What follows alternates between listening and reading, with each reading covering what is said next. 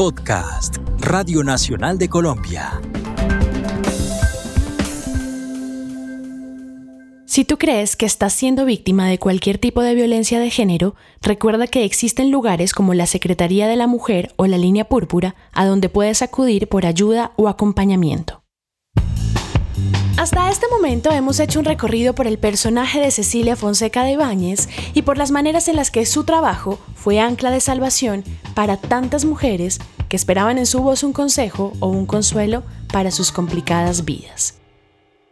En los años 70, Cecilia fue un ícono del feminismo y a su memoria rendimos un homenaje, así como a todas las mujeres que valientemente le escribieron para dejar sus cartas como evidencia del mundo de entonces para la historia.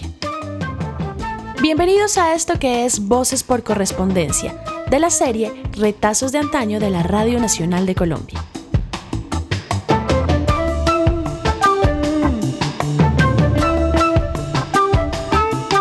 Más allá del espacio radial, de las respuestas que Cecilia les daba a las mujeres que le escribieron, su posicionamiento como una mujer de la radio fue un hecho simbólico.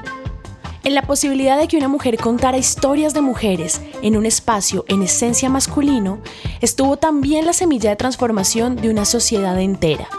Y eso es justamente el legado más importante de mujeres que, como ella, pusieron su trabajo al servicio de un bien más grande que ellas mismas. Las cartas de Florecita Marchita, Azucena sin Oriente, Golondrina Maltrecha, firmadas con seudónimos que daban cuenta del dolor que sentían estas mujeres, son también la muestra de que, aunque naturalizada la violencia, ellas sintieron que había una manera de hacerse escuchar. Los nombres que usaron son duros, pero todos tienen en común una conexión con elementos de la naturaleza, elementos que creímos débiles, pero que son la muestra perfecta de que la vida siempre encuentra un camino para hacerse sentir.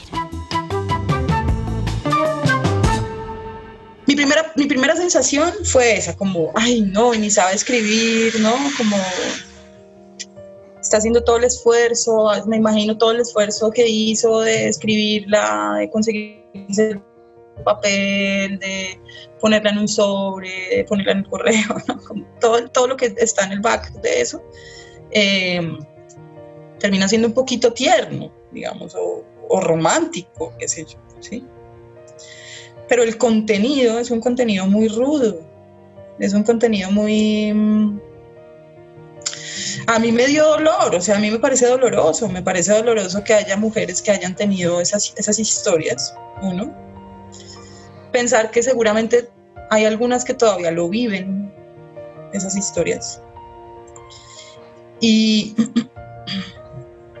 y entonces pues yo soy súper altruista y utópica y pienso en cómo, pensé, pensé, pensé, apenas la leí como en cómo podría otra vez uno como transformar ese tipo de realidades que es un poco como otra vez mi, mi impronta, mi crianza, ¿no? Hay que transformar esta mierda.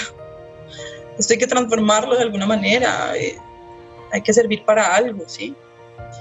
Eh, entonces me genera como esa, esa, que son pensamientos en borrador, ¿no? No, no, tan elaborados, pero es más son como sensaciones. Y, mm,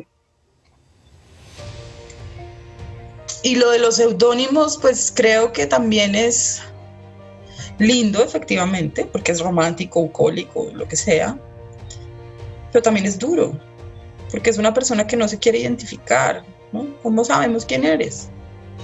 ¿Cómo te ayudamos? ¿no? Entonces ahí otra vez es como, claro, es que lo único que se, lo único que están pidiendo ellas es ser escuchadas o escuchar algo reconfortante, eh, eh, digamos, a la vuelta de esa tristeza o de esa situación dura.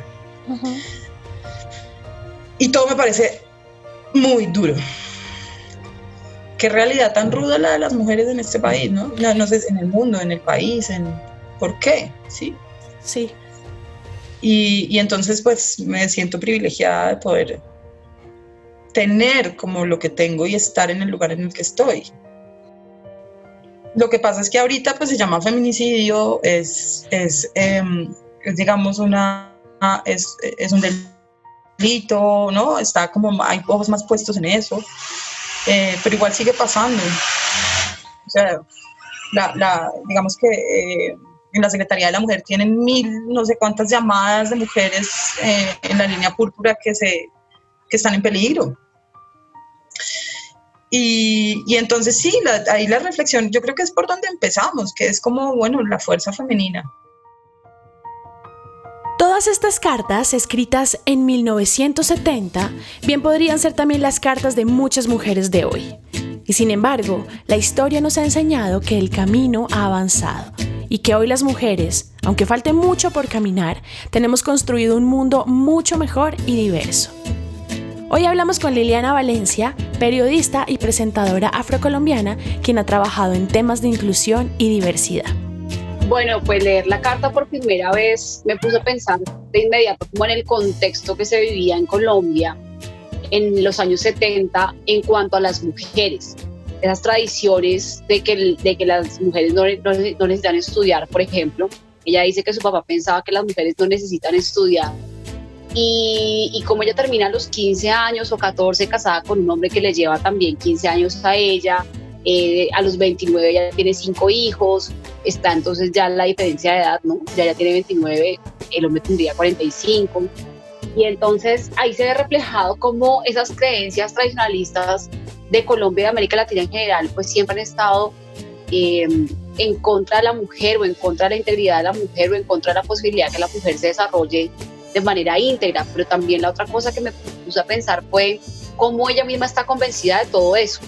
No es solamente que su papá piensa eso, no es solamente que su esposo piensa eso, no es solamente que la sociedad se lo dice, sino que ella misma hace parte del mismo sistema de creencias que le dice que sí, pues que ella no tiene que estudiar y que tiene que aguantar, digamos, las infidelidades de su esposo, que ya le ha descubierto más de ocho infidelidades, hasta llegar al punto en que ella, ella decide no hacerle ningún reclamo, y aguanta golpes, se vuelve tan cotidiano todo lo que ella narra de, los golpes, de los maltratos, de las infidelidades, que eso permite notar que por más que ella sí está triste, porque firma la carta como, como pues, con un nombre muy triste, algo como referente a la muerte, pues también ella está de alguna forma acostumbrada o convencida de que ese es su rol en la pareja, ¿no? En el hogar. Entonces todo eso me pareció muy impactante y fue mi primera impresión los años 70 fueron un, momento donde la humanidad entera, voy a poner esos términos aunque no soy amiga de las generalizaciones, empezó como a implementar muchas de las reflexiones que se hicieron durante los 60. Digamos que durante los 60 se consiguió el derecho al voto de la mujer en varios países del continente, por dar un ejemplo, de las mujeres blancas, ¿no? Digamos que acá tenemos que tener presente que el feminismo no siempre es interseccional, que el feminismo no siempre eh, aborda las, las problemáticas de las mujeres diversas interseccionales, eh, pero sí digamos que fue la década en la que se planteó el derecho a la ciudadanía de la mujer y se consiguió en muchos casos. Los 60 fueron la década en la que se consiguieron los derechos civiles de los afroamericanos en Estados Unidos, lo cual marcó una pauta para la lucha contra el racismo a nivel internacional y así diferentes hitos durante los años 60 se independizaron 17 países africanos del yugo español, del yugo, perdón, europeo, entre esos el español.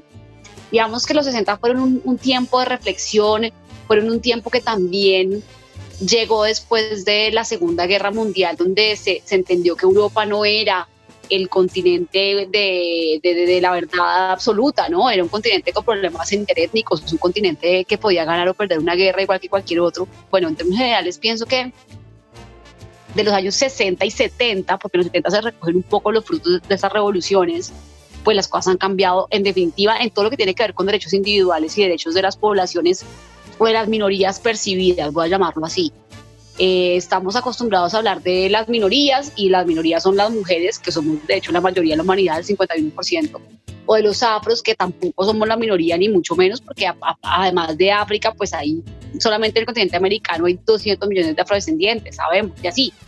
Entonces cuando me refiero a estos grupos, entonces pienso que durante las últimas cuatro o cinco décadas ha habido transformaciones muy importantes en las cuales ya no solamente se pone sobre la mesa el derecho de la mujer, sino el derecho de la mujer interseccional, de la mujer trans, de la mujer negra, de la mujer indígena, que, tal vez las violencias son otras, o que tal vez las violencias son más visibles, no significa que el cambio no haya sido positivo. Yo pienso que hoy en día, si bien estas cosas siguen pasando, porque sí siguen pasando, somos cada vez menos las mujeres dispuestas a soportar este tipo de abusos. Digamos que ya no es que mi, esposo me pone una pistola en el cuello y, eso es normal y hace parte de la cotidianidad.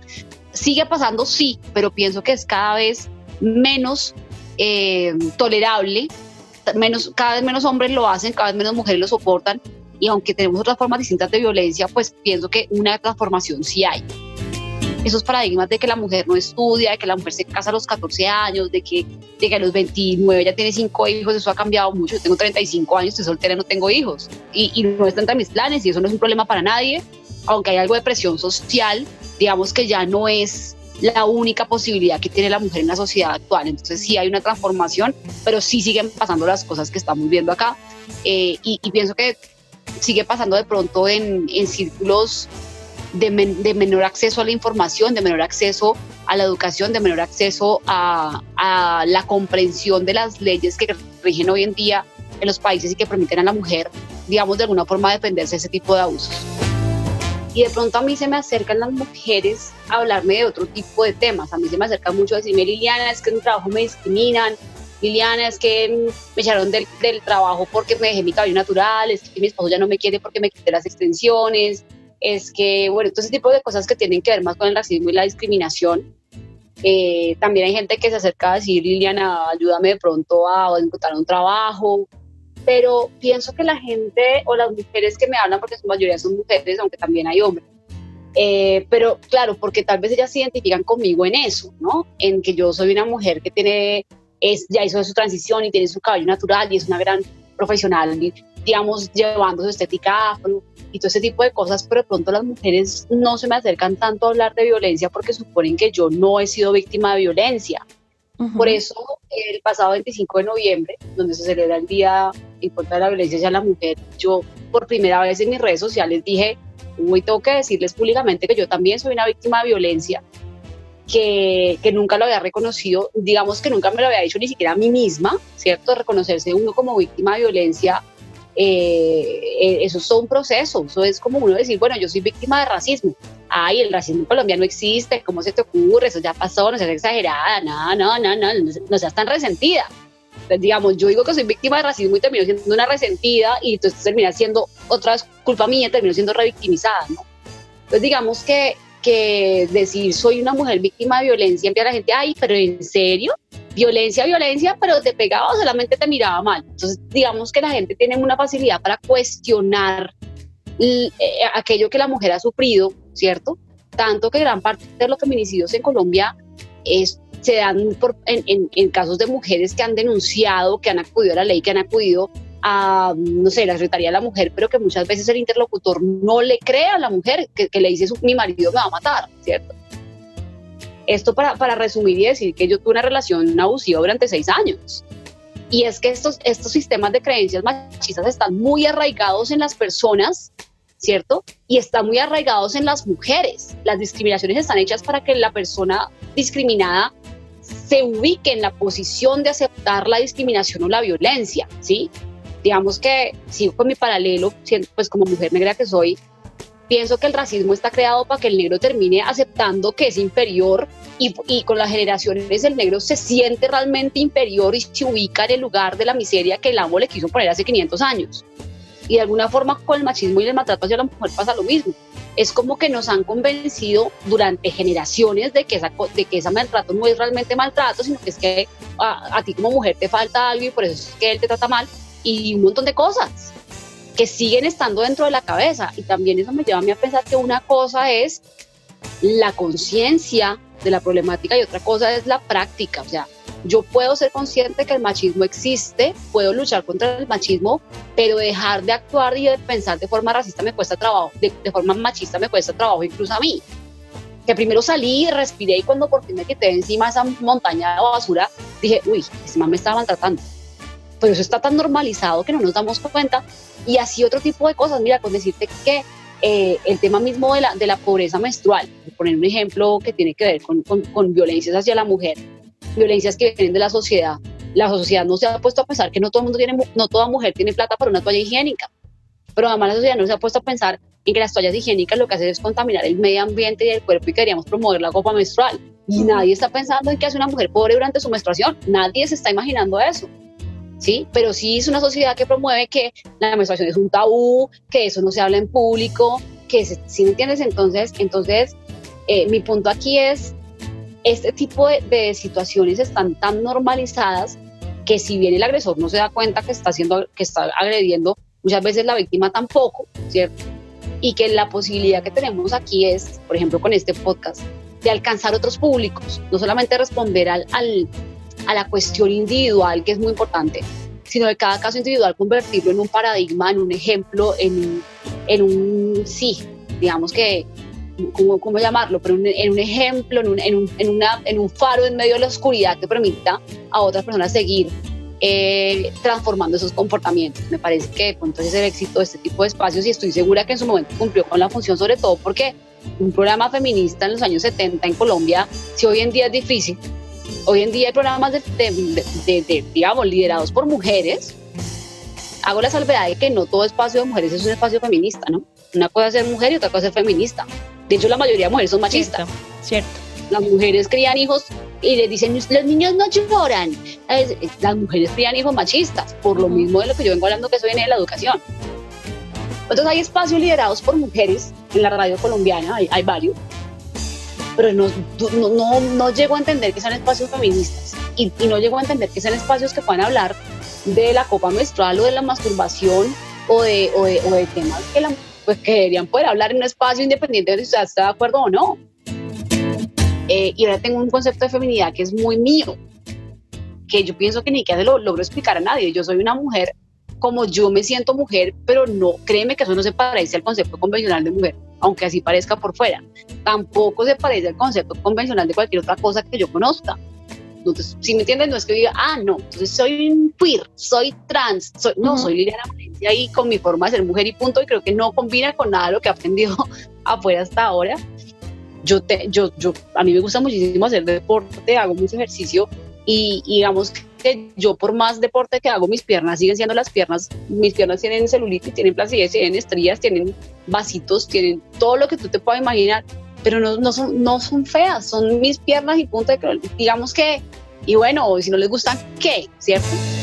Siempre para mí es importante resaltar el tema de que, de que el feminismo sea interseccional. Digamos uh -huh. que yo venía muy parada en el afrofeminismo, pero definitivamente eh, el feminismo monocromático, el feminismo homoparental, el feminismo eh, todavía sexualizado no, no, tiene sentido.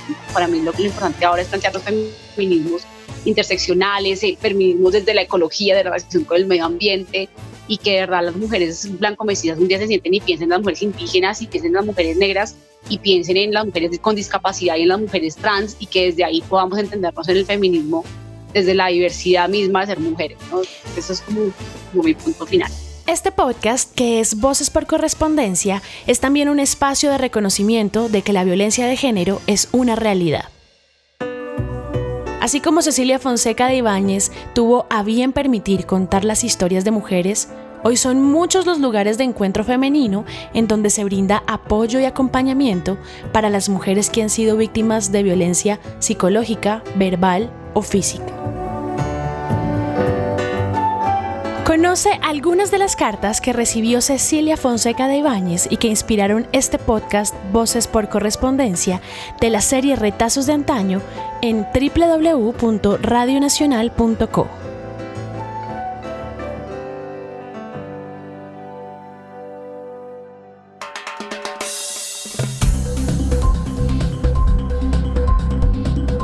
Este fue un podcast de Radio Nacional de Colombia.